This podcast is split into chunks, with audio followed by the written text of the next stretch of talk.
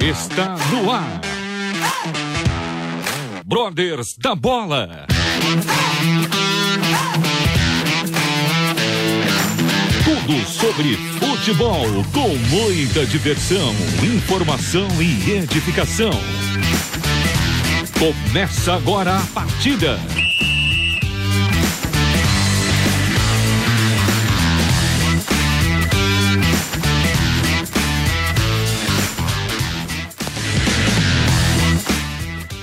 Muito boa noite, você ouvinte da Rádio Transmundial. Começa agora mais um Brothers da Bola, hoje, dia 21 de fevereiro de 2022. Eu sou Eduardo Casoni, estou aqui para fazer mais um programa com tudo sobre futebol, para deixar você bem informado e trazendo também uma grande entrevista com um convidado muito especial para nós. Antes eu quero dar o meu boa noite para o meu companheiro, parceiro que pilota aqui as picapes, ele que quase pula no meu pescoço porque eu sempre passo o horário, Marcos Olivares, corintianíssimo. Boa noite, Marcão. E aí, Eduardo, tudo bem? Boa noite para você, para todos os nossos ouvintes, né, que acompanham o Brothers da Bola. Mais uma vez o nosso estúdio aqui tá só em alto nível e isso é ótimo, né? Muito bom, muito bom mesmo. E a semana foi boa, pudemos aproveitar para tirar um sarro, né? Sim. Curtir um pouco Foi com os nossos amigos palmeirenses, né? E, Só alegria. Inclusive, ah, muitos criadores aí, o pessoal da, da pecuária, tava meio cabisbaixo, né? Porque teve aí uma morte maciça de porcos, né? Então, eles estavam preocupados, mas Acontece, a semana né? já retomou, o time deles já jogou, já ganhou, tá bem aí no Paulista. Já esqueceram? É, já esqueceram. O importante O, Pa- é que o Paulistinha serviu de consolo. já serviu de consolo, mas de, de tudo, de tudo, o que importa é que eles continuam sem É, mundial, né? A piada foi renovada, novos memes foram criados, foi muito bom. É verdade, é verdade. E temos aqui um convidado especial, Marcos. Ele que é goleiro. Opa, É goleiro, profissão ingrata, hein? muito Né? Ingrata, que né? Não nasce grama É verdade, né? Hoje em dia, com esses gramados todo, todo chiquetosos, esses gramados artificiais, tem grama a- até, até no vestiário, eu acho. É, Mas Mas é sintética, né? é, é sintética. É a gente sabe que sintética. na realidade ali não teria grama. É, é verdade. Se fosse natural, não haveria grama. Bom, eu quero dar o meu boa noite para ele, Ellison, que é goleiro do Betim. Ellison Aparecido Rosa. Muito boa noite, Ellison. Boa noite, pessoal. É uma honra, uma satisfação enorme estar aqui participando desse programa tão importante para nossas vidas que edificam a nossa casa. Eu fico super honrado em participar e tenho certeza que vai ser uma resenha sadia, uma resenha muito boa. Nós que agradecemos, Ellison, a sua atenção e poder aí dar um, um pouquinho do seu tempo para contar um pouco da sua trajetória aí no mundo da bola e do seu testemunho de vida, tá certo, meu irmão? Muito obrigado, viu? Amém. Bom, Marcão, Diga lá. antes de, de eu passar aqui para o nosso bate-papo com o convidado, eu percebi ali um, um sorrisinho, porque eu tô, o, o convidado ele, ele está à distância, ele está online, né? Ele está em Minas Gerais. Mas quando eu falei do Palmeiras, eu percebi um sorriso no canto da boca, né? Eu não sei se o sorriso foi porque ele concordou comigo ou foi aquele sorriso de quem ficou com raiva do que eu falei, mas por educação ele não quis falar nada, né? não se manifestou. mas, olha, eu, eu fico com a primeira opção. Eu acho que ele também se divertiu bastante, viu? Não, não, eu tô dando risada é porque é da música, né? Ah, tá. A música que o Palmeiras não tinha copinha e agora o Palmeiras tem copinha. Mas continua sem mundial. mundial, é. Só tivemos Valeu. que atualizar a música. É, a gente deu uma, fez uma adaptação, ficou boa também. Ficou boa, ficou boa. Aqui já é no Palmeiras e imagina aí que a rivalidade de São Paulo é muito grande. Ah, com Ainda bem que certeza. eu estou em Minas. É, mas você também já participou de grandes rivalidades que vamos falar acerca delas. Eu quero também dar o meu boa noite para ele no Pique no Pique, meu amigo palmeirense, esse que semana passada estava com o olho inchado, estava cabisbaixo, quase não participou conosco. Tá choroso. Choroso, mocambúzio, mas fizemos uma oração, imposição de mão sobre a vida dele e ele está aí, sorridente, semana nova. Andrew Franklin, o inglês de Osasco. Muito boa noite, Du. Boa noite a todos que estão aqui acompanhando a nossa programação com a Rádio Transmundial, o programa Brothers da Bola. Estou sempre feliz. Verdão é campeão de tudo, né? Então, Quase tudo. Tudo é... não, ah, né? Tudo Quase também tudo. não, né?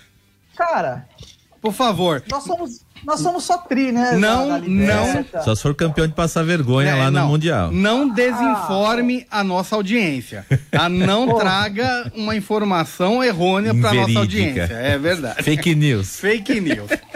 Bom, eu vou falar aqui sobre umas notícias é, que palpitaram aí no, no último final de semana. A primeira delas é quanto ao técnico do Corinthians, o Corinthians estava aí praticamente, era dado como certa a contratação de Luiz Castro, técnico português. Só que, para espanto geral da nação, o Corinthians foi atravessado pelo grande Botafogo do Rio de Janeiro, o time da estrela solitária. Quem diria Botafogo do Rio de Janeiro atravessando uma negociação do Corinthians? Mas então... quem quer dirigir o Corinthians, pô? ah, rapaz, ah, rapaz. Essa draga aí tá? draga? Ô, louco! Mas que draga? Que isso? Da onde você tirou isso? É, você, você dormiu quantos meses? Com um elenco desse, bicho. Você tinha que começar o programa assim, ó. Tirei o chapéu pro Botafogo, né? Tá louco. É que, é que o português, Botafogo. ele confundiu os alvinegros. É, ele confundiu os alvinegros. Pois não, Ellison? Botafogo, Vasco, são os novos milionários do Brasil. É, são os novos é. ricos, justamente. É. São emergentes. O, o Botafogo, com o seu sócio majoritário, John Textor, americano, o cara veio e simplesmente está derrubando o caminhão de dinheiro lá. Disse que vai trazer o, Lu, o Luiz Carlos, o Luiz Castro. Parece que o Luiz Castro aceitou a proposta do Botafogo e também pelas bandas lá de é, General Severiano, fala-se no atacante Cavani e Luiz Soares. Você já ouviu essa história? É, eu acho que alguém tá. tá essa história tá. Né, plágio. Plágio não vale. Eu né? já ouvi essa história também. Plágio não.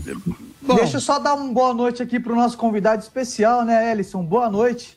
E é um prazer estar contigo aí na programação. Frank, um abraço e eu agradeço o convite, né? E tenho certeza que a resenha vai ser produtiva e vai edificar muitos corações aí das pessoas. Bom, Posso só dar uma informação? É eu, tô, eu tô no interior, eu tô no interior, né? Eu moro no interior de Brumadinho e normalmente tá chovendo aqui. E aí eu tô numa casa de baixo, sendo que eu moro lá em cima. Caso a internet falhe aí, me perdoe, mas é porque tá chovendo muito aqui e eu fiquei ilhado dentro da casa. Não, sem problema. Caso haja uma queda na conexão, aí nós tentaremos um contato via telefone com você, tá bom, Ellison? Tranquilo. E como já, já comentou o Ellison que o Botafogo e o Vasco são os novos ricos do futebol, é, o Vasco também está aí concretizando a sua transformação em SAF, né? Sociedade Anônima Futebolística. E fechando aí um, um acordo com a 777, também norte-americana, pela bagatela de 700 milhões de reais pelo, por 70% das ações da Sociedade Anônima, mais a assunção, né? Eles vão assumir mais 700 milhões em dívidas do Vasco. Ou seja, o pacote dá aí 1 milhão e 400, 1 bilhão e 400 milhões de reais. É dinheiro, né, para dar para mais de metro. Mas brasileiro você sabe como é, né? viu o dinheiro, os caras conseguem fazer mais dívida do que, do que entrou. então, meu amigo, vamos, vamos devagar. Esse, esse, essa empresa, né, 777, ela já é proprietária do Gênova da Itália e ela é majoritária no Sevilha da Espanha. Então, Sinal que futebol é um bom negócio mesmo. Com né? certeza, deve, deve dar muito dinheiro quando bem administrado, ah. né? Quem sabe não pinta no Parque São Jorge aí para pagar as dívidas? Não, não, estádio, não, não, não precisamos. Não sei, né? Muito é, obrigado, mas não ser, precisamos disso, boa, não. Hein? Muito obrigado, mas não precisamos. Ellison, eu vou te perguntar: que, que, como é que você tá vendo esse novo futebol? Bragantino, Botafogo, América, Cruzeiro, Vasco e outros virão aí também na espreita. Como é que você está vendo essa situação para vocês, atletas? Eu vejo como uma solução imediata, né? E se chegaram a esse ponto de estar tá vendendo a empresa é porque as, as administrações antigas não foram tão boas. E eles não têm outra solução. Ou decreta falência, ou dá oportunidade de, de alguém comprar e seguir a vida do clube, mesmo que mude ali algumas, alguma coisa no nome. Mas no caso do Cruzeiro, do América, do Vasco, a entidade é muito grande e não vai ter muito problema com o nome. Eu acho que é uma solução muito boa para que esses clubes que estão endividados e uma oportunidade para quem tem dinheiro é, entrar nesse ramo aí que, que dá muito dinheiro e o retorno é muito rápido. Agora, nós havíamos comentado já alguns programas anteriores sobre essa questão da sociedade futebolística e ficamos aí questionando porque o assunto é muito recente e o desenrolar dessa, dessas negociações hum, ainda não, a gente não consegue cravar, né? Como é que se dará. Mas já uma coisa já é possível identificar: a diferença de rumos que toma Cruzeiro através do Ronaldo Fenômeno e o Botafogo do Rio de Janeiro. Sim. Fenômeno no Cruzeiro veio com uma austeridade financeira, querendo realmente sanar as dívidas, é, revendo contratos, diminuindo salários, demitindo quem tinha salário muito alto. De outro lado, nós vemos Botafogo falando em técnico. O valor desse Luiz Castro, eu acredito que é com, com a comissão técnica dele, beira os 2 milhões de reais mês.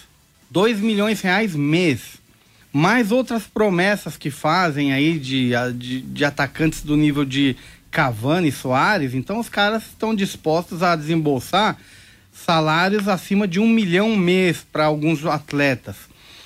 Totalmente oposto ao que está fazendo o Ronaldo no Cruzeiro. Como é que vocês veem essa situação? Quem que está errado, quem que está certo? Ah, você jogou a bola para mim, então beleza. Eu saio aí jogando. Seguinte, cara, eu acho que é, é, é, na minha opinião, a gestão do Ronaldo é uma, uma gestão com os pés no chão. Né? Nós sabemos que o futebol é, é um pouco difícil de lidar, porque assim, o Ronaldo, ele é um gestor que sabe colocar as cartas na manga, né? É, é, até porque, na minha opinião, com, na, na questão do Cruzeiro, ele não está desembolsando praticamente nada do bolso dele. Ele está usando a marca Ronaldo e os investidores através disso.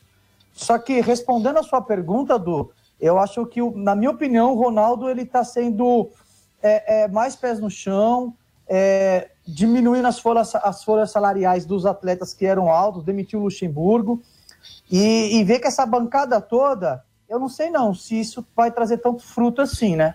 Eu, eu vivendo aqui mais próximo do Cruzeiro, né? Eu fiquei 22 anos lá e tem propriedade para falar de Cruzeiro. É, sei um pouco o que se passa lá dentro. Cruzeiro, nós somos campeões dois anos consecutivos aí, gastou muito dinheiro e ganhou muito dinheiro. Só que ninguém soube para onde foi. Né?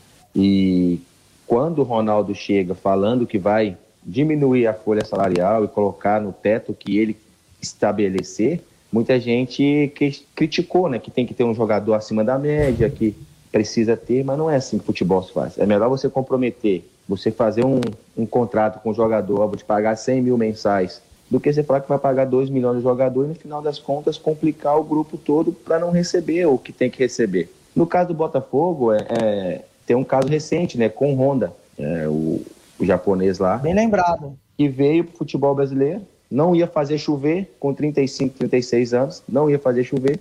E é o caso que eu vejo se o Luizito Soares vier e o Cavani vier, eles não ficam aqui seis meses. Também Porque acho. é diferente, também é diferente jogar com o Pogba, é diferente jogar com o Cristiano Ronaldo, é diferente jogar com, com o Fred. Aqui eles vão jogar com jogadores normais. E os caras lá estão em um nível maior, em outro patamar, que eles não se.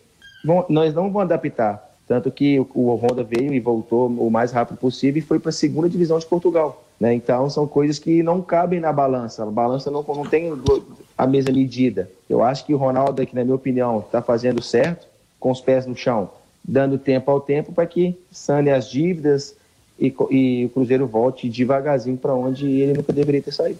Elisson, aproveitando que estamos falando de Cruzeiro, você começou sua carreira lá, né? Conta para nós sobre esse início de carreira e como você chegou ao Cruzeiro. Du, igual falei, eu sou aqui do interior de Brumadinho, né? A minha, a minha, o meu distrito tem 1.200 pessoas. Acho que isso mesmo. Né? Antigamente era menos 1.100, acho que cresci, nasceu mais, um, mais umas crianças aí. então é uma cidade bem, bem pequena, onde eu, eu amo muito, aqui em Piedade do Paraupeba. É, saí daqui, menino da roça, fui para Belo Horizonte, cidade grande, e cheguei no Cruzeiro com 11 anos de idade. Eu tinha ido para o América Mineiro, passei nos testes e fiquei lá. Só que lá no América Mineiro, eu como sou do interior, novo, meu pai ficou muito preocupado, porque nós ficávamos em Santa Luzia e para ir para a escola passava em alguns lugares que meu pai achava que não era legal. E eu também estava com muito medo. Enfim, saí de lá 12 semanas depois e fui para o Cruzeiro com 11 anos. E permaneci lá até 2020, né?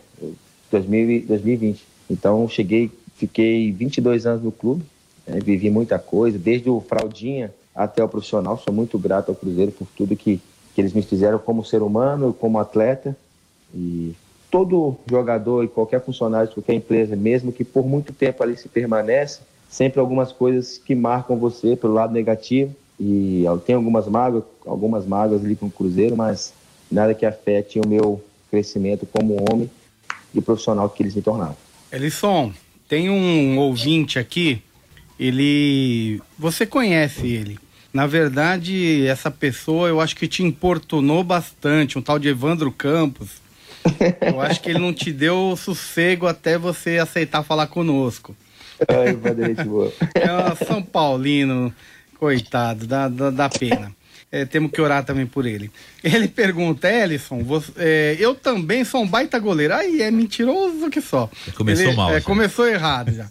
Sou um baita É, goleiro. São, são dois contra um, então vou ter que ir pela maioria. é, falando dessa posição, qual é o goleiro, o melhor goleiro na, na atualidade, na sua opinião? E eu completo a pergunta é, te perguntando quem são as suas referências e quem foram as suas referências no início da sua carreira? Ah, eu cresci vendo Dida, né? Dida jogar, Tafarel, e o Dida e o Tafarel para mim são, e o Marcos também são referências que, que eu comecei. Durante a minha caminhada ali, eu já mais, mais novo, esses goleiros que eu falei, já um pouco mais velho, e comecei a treinar com o Fábio, né? E conhecer o Fábio, treinar Monstro. dia a dia. É, hoje, no meu ver, ele só não é o melhor goleiro do Brasil jogando, porque ele está no banco do Fluminense. E os outros dois que eu vou citar, que é o Everson do Atlético Mineiro e o, Palme e o Everton do Palmeiras, são goleiros para mim que acima da média. Acima da média hoje no Brasil, sendo que para mim o Everton hoje é o melhor goleiro. Mas para mim, se o Fábio estiver jogando, é o melhor do Brasil, é um cara que igual o próprio treinador dele falou do Fluminense, que tem que ser estudado pela, pela NASA. É um cara de 41 anos, um cara que treina como se fosse um garoto de 16, 17 e nunca desistiu, cara. O Fábio, a gente, ele jogava, eu e o Rafael ficávamos no banco ali. No domingo, na segunda-feira de manhã, o que eu e o Rafael fazia, ele queria fazer. Ele sempre foi um espelho para mim, era, ele era padrinho do meu filho, ele é, né? Padrinho do meu filho. E tem um carinho muito grande por ele. Fiquei triste com a saída aqui dele do Cruzeiro, né? acho que não deveria ter feito isso, mas igual a gente estava falando algum tempo atrás aí que o Ronaldo está enxugando a folha e, e o Fábio com certeza era o dos maiores salários ali. Não vou entrar no mérito de quem está certo e quem está errado, mas no meu ver, o Fábio deveria continuar aqui, fazer os seus mil jogos, igual o Rogério Senna fez no São Paulo, jogou até quando Ferrar conseguiu. carreira ali. igual o Marcos fez no Palmeiras até quando conseguiu. Acho, na minha opinião, que faltou um pouco de respeito pelo, por tudo que ele fez no clube. Pela história que ele tem. Ex exatamente, por tudo que ele fez no clube. Ele foi campeão de tudo. Faltou esse detalhezinho aí que, que deixou muita gente magoada aqui, mas o futebol a gente sabe que é muito dinâmico, a gente não consegue agradar todo mundo. É isso aí. Ô, ô, ô Ellison, é, você sempre quis ser goleiro mesmo? Porque, por que eu tô te perguntando isso? O nosso querido Ederson da nossa seleção brasileira, aqui em Osasco, gente, aqui na escolinha aqui, ele era atacante, mas era uma negação. E aí o, o nosso amigo aqui é, é, da escolinha falou: não, vai pro gol e acabou dando certo. Aí ele foi pro São Paulo e virou goleiro. Sim. Você sempre quis ser goleiro mesmo? Ou você era um cara de linha falou que não, viu que não deu e foi pro gol? Eu tenho, eu tenho o meu pai como referência no, no futebol também. Meu pai sempre foi goleiro, né? No futebol aqui é toda a cidade, meu pai sempre foi goleiro. E meu primo, cara, que Deus o tenha, faleceu com 38 anos jogando futebol, Nossa. deu um infarto fulminante e faleceu. Mas para mim ele pegava muito. Então essas foram minhas referências para iniciar a carreira como goleiro. E esse meu primo, eu, a gente, aqui no Amador, em São Paulo tem muito, sempre tem festival e a gente tem um time amador aqui em, em, em Minas. E esse meu primo Maurício, ele pegava muito. E a gente, menor, entregando medalha para aquele pessoal que participava do festival. E eu ficava doido para acabar, para ver ele jogar. Então, para mim foi, para iniciar a minha carreira como goleiro foi meu pai, né? Porque até que tá bem no sangue, né? E e dei sequência vendo meu primo jogar. Que Deus o tenha, tenho certeza que ele, ele, me ajudou muito, ele me ajudou muito no início de carreira, me levando para treinar, me buscando, independente da hora, e me incentivou bastante. Então, minhas referências e Legal. o início de carreira foi meu pai e meu primo. Mas mesmo assim, quando eu cheguei no Cruzeiro, eu tinha muita facilidade de jogar. De, de... Na linha, né? A gente brinca aqui, brincava na, na, naquele interior. E o treinador era o Roberto, era Bádio. Ele me chamou e falou assim: não, você não vai ser goleiro, você vai ser volante. Só que eu falei, não, o volante corre muito. volante risco, não, eu quero, eu quero continuar como goleiro, eu quero realizar meu sonho e dar continuidade ao que eu sempre planejei. E aí ele deixou de, de, de colocar essa, essa ideia na cabeça e graças a Deus sou e muito feliz em ser goleiro. Bom, eu, acho, eu, acho, que é, uma, é um cargo de confiança imenso e eu tenho muito prazer em ser goleiro. E ter esse cargo de confiança. Né? Top. Elisson, nós temos que fazer um, um, rápido break, tá? Mas antes do break, eu preciso falar só de mais um recado aqui importante. É uma pessoa aqui que se chama Sofia. Ela manda um grande abraço e um enorme eu te amo para o Ellison. Só que assim, ela pôs um eu te amo entre aspas, então não sei se ama muito, tá? Ou ela tá meio brava, porque ela pôs entre aspas. Conhece Sofia? A Sofia é o grande amor da minha vida. É a pessoa que me esticou a mão no pior momento da minha vida. Sou muito grato a Deus por ter colocado ela em minha vida, juntamente com seus pais. E eu amo ela muito e quero construir família e fazer ela feliz do jeito que, que ela merece, porque hoje eu sou o mais feliz do mundo do lado dela. Ah, que bom. Então, que vamos, bênção. Vamos para um rápido break, daqui a pouco voltamos com Brothers da Bola no segundo bloco. Brothers da Bola. Voltamos com o segundo bloco de Brothers da Bola aqui na Rádio Transmundial. E hoje nós conversamos com o jogador de futebol Ellison Aparecido Rosa, ele que é goleiro e atualmente joga no Betim. E ele estava contando a sua história, passou 20 anos no Cruzeiro das Minas Gerais. Agora tivemos um pequeno probleminha no final do Ellison, nós vamos tentar restabelecer o final. Enquanto isso, eu vou falando aqui com o Andre. Andre, Tá me ouvindo, André? Tô te ouvindo. Opa, meu irmão. E aí, Andrew, o que, que você achou dessa rodada que tivemos do Paulistão, onde o Santos, que foi o jogo mais importante da rodada, foi o clássico São Paulo e Santos na Vila Belmiro, e o Santos foi atropelado pelo São Paulo em plena Vila Belmiro. Será que finalmente Rogério encontrou o time ou o Santos está muito mal mesmo e qualquer um que fosse ali batia neles. Ah, eu, eu esperava já uma vitória do São Paulo, mas não de 3 a 0 né? É, o Santos que não vem bem no campeonato é, é, demitiu o, o, o, técnico Carilli de uma forma injusta, ao meu ver, três jogos apenas, né? Um time sem, muito sem que, limitado do é, Santos. Sem peças, né, para ele poder trabalhar, né? Não tem como, né? Porém, nesse jogo, é, ao meu ver, a minha análise, houve dois pênaltis para o Santos que, que a árbitra não, não funcionou nem o VAR, para mim foi pênalti claríssimo. O jogo poderia ser diferente, né? Mas o São Paulo está se reencontrando, né? O Rogério Ceni tá também não tem um elenco tão poderoso assim. É verdade. É limitado também. Mas eu acredito que o Rogério Ceni é, vai se encaixar direitinho aí com as peças que tem. É, eu, eu assisti os três últimos jogos do São Paulo, eu assisti. Confesso que o, o que eu vi diante do Santos foi uma melhora considerável ao que eles tinham apresentado diante do Santo André, é, o que eles haviam apresentado no, nas outras partidas. Mas é, ainda acho que é pouco pra, para o que eles pretendem. O Nicão finalmente parece que desencantou e fez uma boa partida. Bom, restabelecido o contato com o nosso convidado, Ellison. Ouve, Ellison? Tá me ouvindo? Ouço, tudo tranquilo. Legal.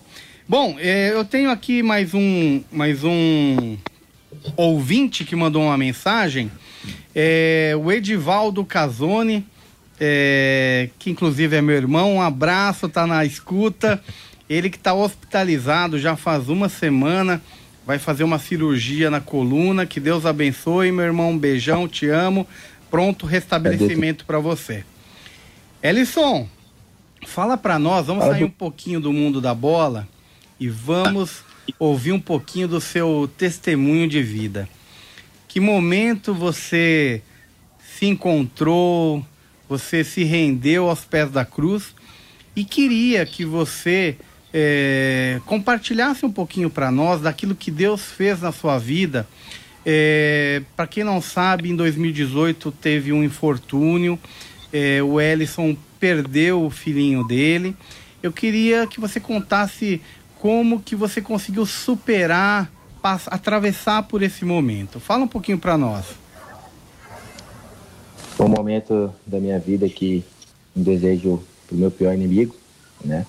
É, Deus sempre foi tudo na minha vida. Deus sempre me direcionou, porque se não fosse Ele eu não estaria aqui. Com oito anos de idade, eu estava brincando aqui, ou aqui em Piedade mesmo, na casa de um amigo que é, que é especial.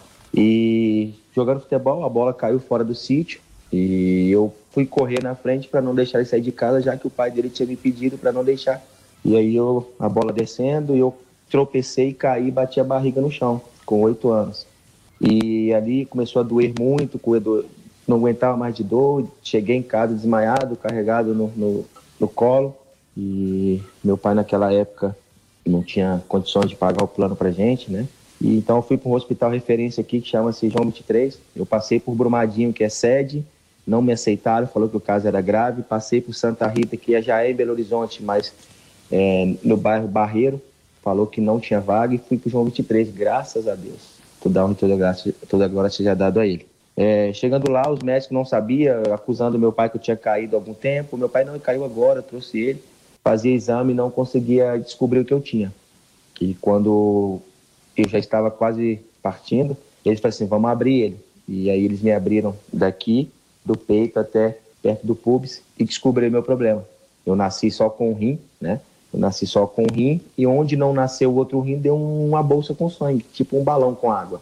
E ali eles, né, limparam todo o sangue antes que, que desse a hemorragia. Fiquei acho que uma semana internado com vários pontos internos e externos. E ali eu comecei, né, como ali eu já entendi um pouco de como pessoa e desde que Deus me deu a vida, é, sou muito grato a Ele por tudo, porque se nós estamos vivos hoje é graças a Ele. E ali eu vi o tratar de Deus comigo, e que nada na minha vida seria fácil. Passei por essa, por essa situação, graças a Deus hoje eu estou aqui para dar esse testemunho. Minha vida foi toda movida por desafios. Com oito anos eu operei, recuperei, voltei à minha vida normal. Com 11 anos eu fui para o Cruzeiro, para o América. e o pessoal ficava com receio, né, por eu ter só um rim e sempre assinava um termo de responsabilidade juntamente com a minha família, até porque eu era de menor. Em busca do meu sonho, eu sabia que Deus estava tá, comigo, ele, se não quisesse planos maiores da minha vida, ele já tinha me tirado ali naquele acidente. Consegui chegar onde eu cheguei graças a ele. No meio do caminho, no meio do percurso, várias lesões, lesões que me tiraram três anos juntando tudo da minha carreira e mesmo assim perseverando, muita fé, muita oração. Às vezes a gente desmotivava, desacreditava de Deus. Por que comigo? Para que isso, Deus? Mas não, não é o para que e nem o porquê. A vontade dele é perfeita e agradável nas nossas vidas. Igual o Du citou, em 2018 foi o ápice da, da, da, da, minha, da minha vida, onde eu perdi meu filho. E antes de 2018, em 2017 eu estava indo para Vila Nova de Goiânia né, e saí daqui, fui de carro mesmo, saí daqui. Minha mãe fez o café da manhã, levantou, fez o café, fez a quitanda toda, igual que ela gostava de fazer, fez a marmitinha e fui para Goiânia. E um amigo meu, Fabinho. Cheguei em Goiânia, ela me ligou à noite, como é que você tá, mãe? Graças a Deus cheguei em paz, tudo certo, tô no hotel. Amanhã eu vou apresentar. Apresentei de manhã. Na hora do almoço eu estava olhando onde eu ia morar, meu irmão me liga. Manda mensagem, preciso falar com você urgente. Eu já pensei logo na minha mãe. Porque minha mãe sempre foi muito apegada a mim devido a esse problema que eu tive e tenho, né? E meu irmão falou só, minha mãe teve AVC e não está bem no hospital. E ali eu já fiquei sem chão. Falei, gente, minha mãe estava bem, estava bem. Treinei à tarde, sabendo que minha mãe já estava no hospital entre a vida e a morte, mas Deus estava cuidando de tudo. O voo meu era sete horas da noite e o meu treino era à tarde. Eu pedi para treinar, para nem tentar não ficar pensando muito no pior. Acabou o treino, peguei o, o carro, eles me levaram no, no, no, no aeroporto, eu vim embora para Minas. Cheguei no hospital 10 horas, 11 horas da noite, não podia entrar pelo horário. E ali fiquei a noite toda pedindo a Deus a cura. Fiquei, on, é, fiquei 11 dias aqui em Minas, né? Minha mãe recuperou, graças a Deus. Ficou três anos acamada. Ela veio a falecer em 4 de novembro de 2019. Quando o meu filho sofreu um acidente em 2018, ela já estava acamada. Dentro desse período de três anos acamada, ela deu três AVCs.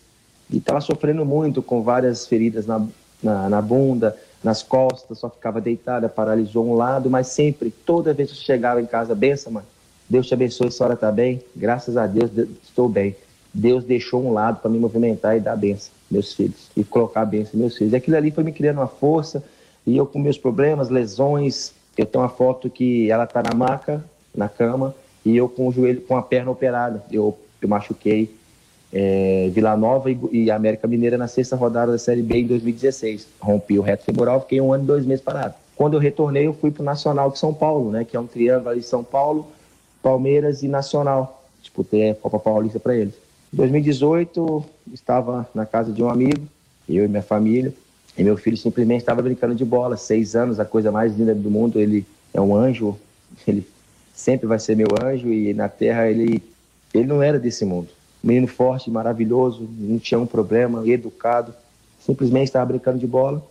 E um amiguinho dele chegou e falou assim, tio, o Luca tá brincando de estar morto, só que tá com o olho aberto. E aí nós já levantamos, era, era só olhar para trás assim, que era um segundo, né? Que a gente estava, era um, um, nível acima. E ali nós pegamos eles, ele com o armário aqui na, na cabeça. Eu pensei que como tinha sangue, eu falei, ah, deve ter cortado, desmaiou, levamos para o hospital. E ali, aquele desespero todo, ele não reagia ali no carro, ele não reagia, a gente gritando, pedindo a Deus, clamando a Deus. E a primeira pessoa abaixo de Deus que eu liguei foi o Fábio. O Fábio Goleiro, nós estávamos no hospital lá em Betim. Falei, Fábio, aconteceu isso, isso isso. O Fábio estava concentrado para um jogo, já pediram para entrar em oração junto com todo mundo.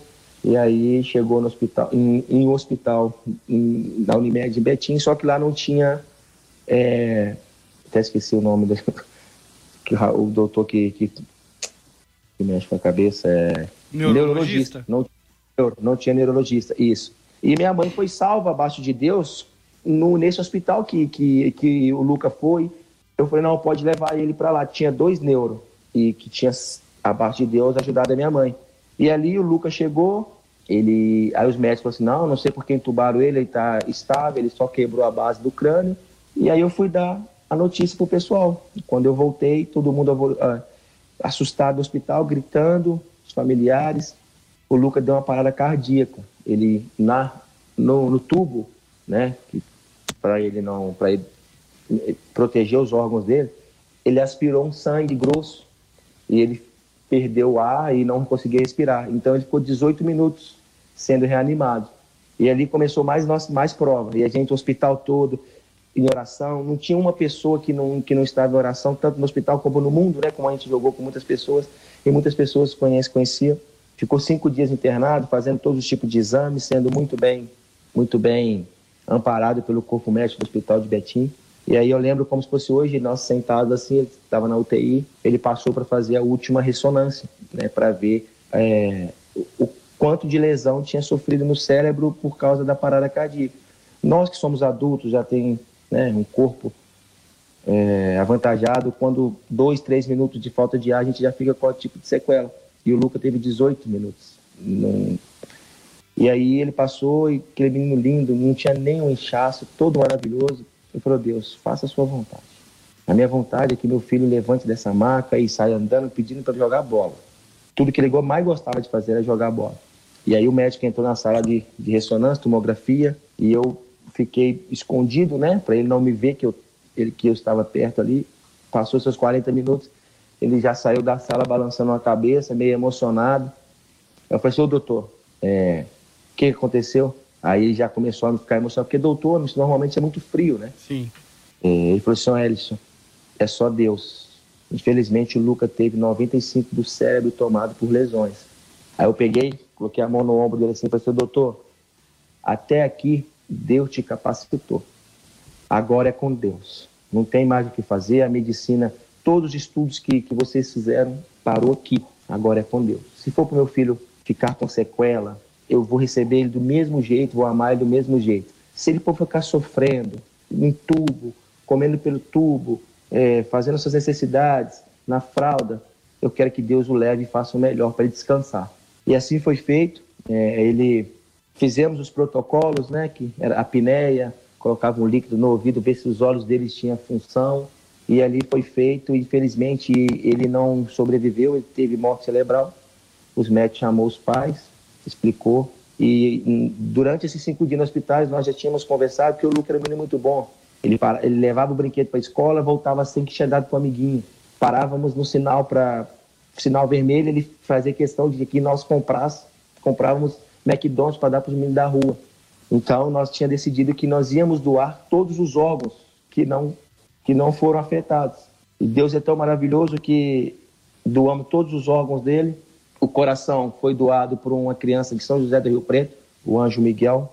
E pelo Lucas ser grande, pela idade dele, todo mundo achava que ele tinha 10 anos. E tinha um menino recém-nascido, já tinha, é, ele nasceu e ficou no hospital 11 meses com um problema no coração. E esse coração do Luca não caberia numa criança de 11 meses. E a doença que o menino tinha é que o coração inchava e dilatou o peito do menino. Então o coração do Lucas chegou, foi uma operação de filme muito, muito interessante. E hoje, graças a Deus, o, o anjo Miguel está vivo, está com saúde. E isso que dá, nos dá o conforto que o Lucas vive. O Lucas vive em nove pessoas, ele salvou nove vidas. Então a missão dele foi cumprida aqui na terra e a missão dele era morrer como herói. Ele morreu como herói. Ele ajudou nove crianças a sobreviverem onde ninguém tinha esperança. Infelizmente, quando a gente está numa, numa marca, numa situação que Deus, só Deus pode reverter, a gente começa a desacreditar, desacreditar de todo mundo. A gente fala, a gente ora, a gente clama e não vem a resposta. Lembro que antes do Luca falecer, ter o diagnóstico, é, o hospital todo ficamos a madrugada toda orando e eu cheguei e falei assim: Deus, eu vou chegar amanhã de manhã, meu filho vai estar com o olho aberto. Não estava. Ele estava com a gase no olho e eu ainda perguntei: Doutor, por que a gase no olho? Ele foi e falou assim: Edson, isso aí é porque o sangue que está saindo dos ouvidos dele, porque ele quebrou as duas, as duas bases, né? É, para os mosquitos não pousarem. Eu falei, mas então meu filho, eu pensei comigo, meu filho está morto. Então, ali a gente começou, eu comecei a pensar que Deus existe? Será que Deus existe? Existe. Porque não cai uma folha de uma árvore sem a permissão dele. E se eu estou aqui, é para honra e glória do Senhor. Porque eu era para estar numa clínica, eu era para ter feito algo com a minha vida, Eu perdi meu filho dia 4, dia 15 de novembro de 2018. Perdi minha mãe dia 4 de novembro de 2019. E eu lembro que nós estávamos vindo para casa, né? Paramos na casa do nosso amigo. Minha mãe me ligou no dia seguinte, vocês não vieram, minha mãe é acamada. Sua mãe, o Lucas sofreu um acidentezinho aqui, assim que resolver, nós vamos em casa, vou te dar um abraço. Mãe, falou assim, não, eu quero que você venha o quanto antes, eu que vou te dar um abraço. E ali ela já sabia que o Lucas não estava bem. Depois que o Lucas faleceu, ela também deu mais uma caída, né? Deu mais uma caída, que era o neto. Todos temos. Hoje são 11 netos, né? Então o Lucas sempre chegava, brincava, pulava na cama, dava peteleco na orelha dela, porque o Lucas sabia que ela estava sem o movimento da mão, que não ia conseguir dar outro. E ali minha mãe caiu muito, o meu pai caiu muito. Meu pai tem 71 anos, hoje está numa depressão que só Deus mesmo, né? E Deus vai curar, eu tenho fé, tenho fé nisso. Então a minha vida nunca foi fácil, nunca foi fácil e a partir desse momento que Deus levou meu filho, levou minha mãe, eu perdi duas referências. Uma é de chegar em casa e ver meu filho feliz, de buscar ele na escola, de jogar futebol com ele, e outra de chegar e não ter minha mãe para me dar um apoio. E dali todo mundo pensou que o Ellison ia desistir, o Ellison ia parar, o Ellison acabou. Não.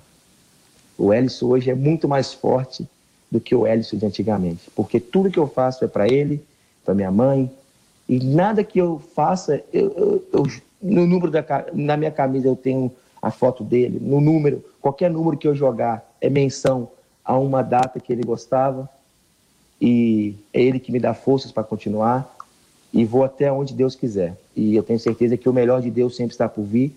Amém. Eu, as pessoas falam, Edson, eu não sei de onde você tira a força. Eu falo, a minha força é de Deus, a minha força vem do céu. Porque se não fosse Deus, nem aqui estaria. Abraço de um amigo muito bom, abraço de, do pai muito bom, mas o abraço de Deus é onde você derrama toda a sua fraqueza. As pessoas veem eu sorrindo, veem sorrindo. Como você consegue sorrir? Cara, isso aqui você abriu os lábios, os dentes já aparecer mas o coração vazio que você tem por dentro. Eu sou uma pessoa muito tranquila, graças a Deus consigo lidar com todas as situações da minha vida. Mas essa é situação que minha psicóloga fala: um ano é difícil, o segundo ano é difícil, o terceiro ano é insuportável, a saudade só aumenta. Mas eu tenho certeza que ele está no, no colo do pai, onde eu, ele e minha mãe, onde eu, meu caminho trilhar, eles estão comigo e, e a gente tem que seguir, né?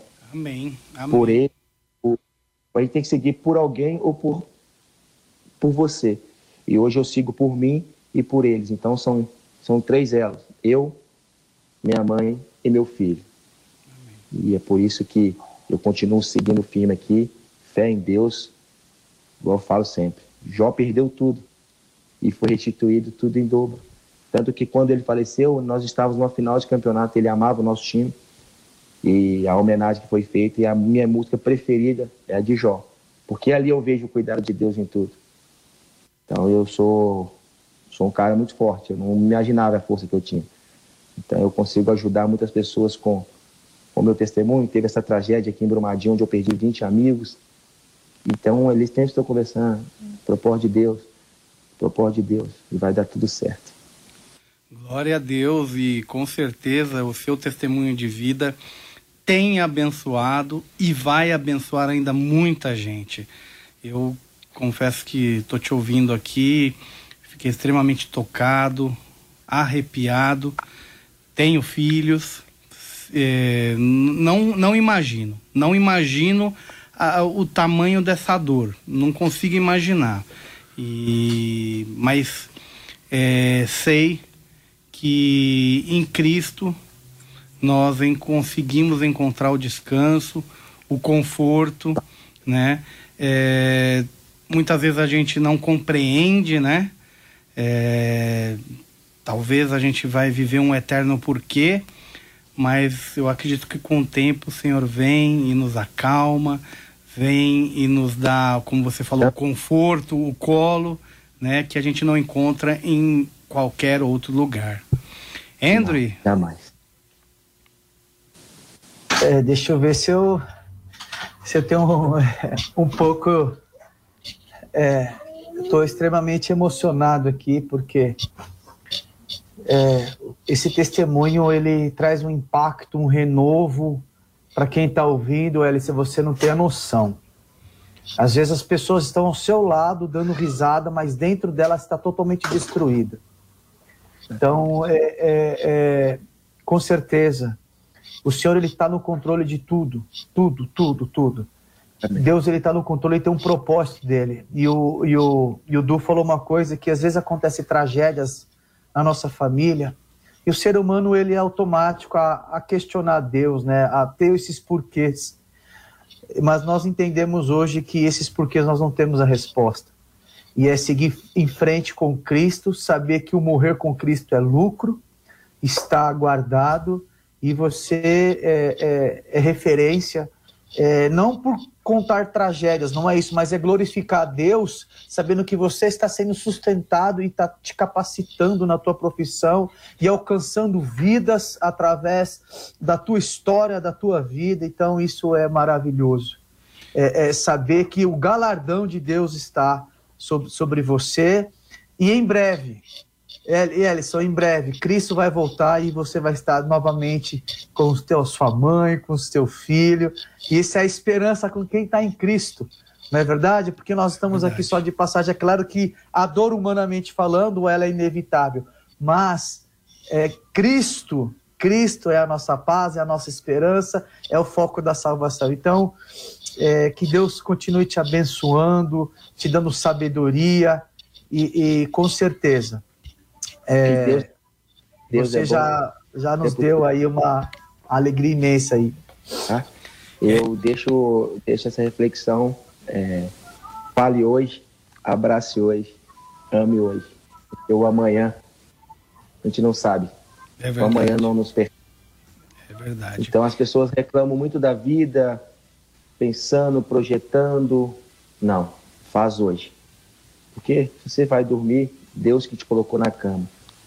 Meu filho estava brincando de bola, Deus levou. Então Deus me deu, Deus tomou. E tudo é feito da vontade de Deus. Não cai uma folha de uma árvore sem um propósito. Não cai. E tudo é com permissão dele. É difícil? É doído? É. Mas os planos de Deus são infinitamente maiores que os nossos. Amém. Eu creio nisso.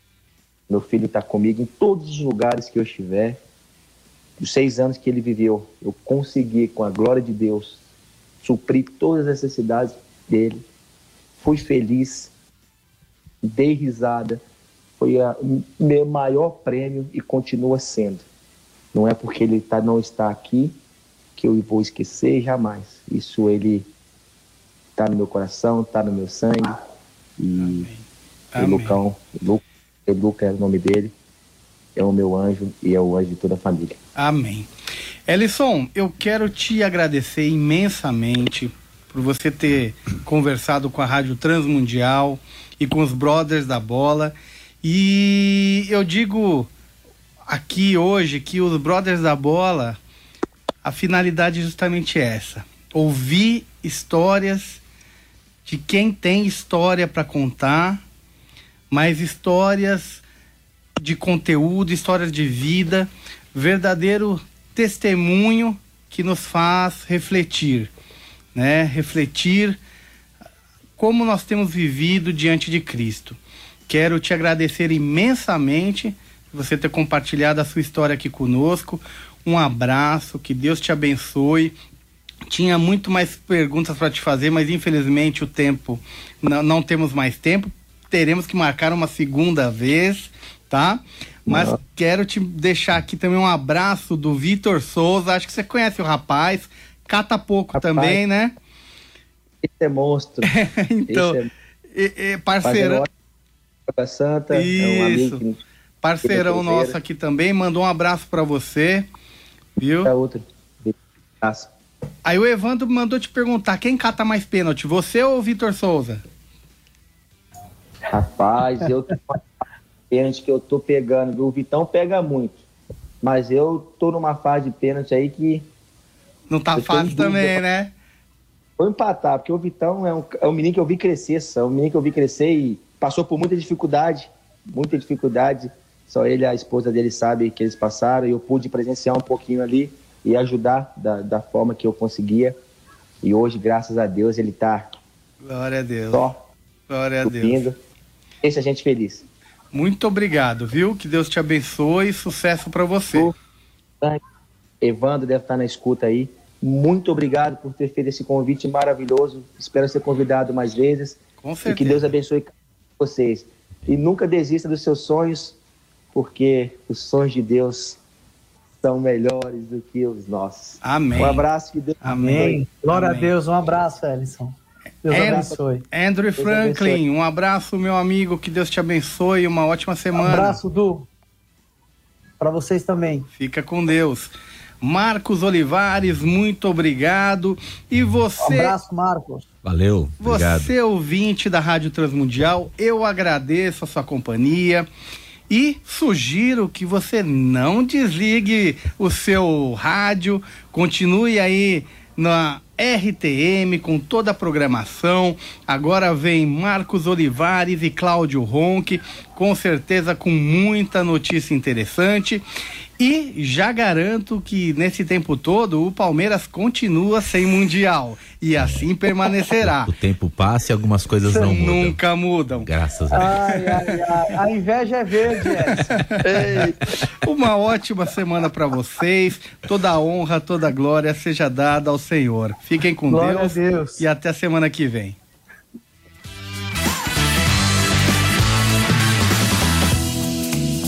Brothers da Bola, o seu programa futebolístico em parceria com a Rádio Transmundial.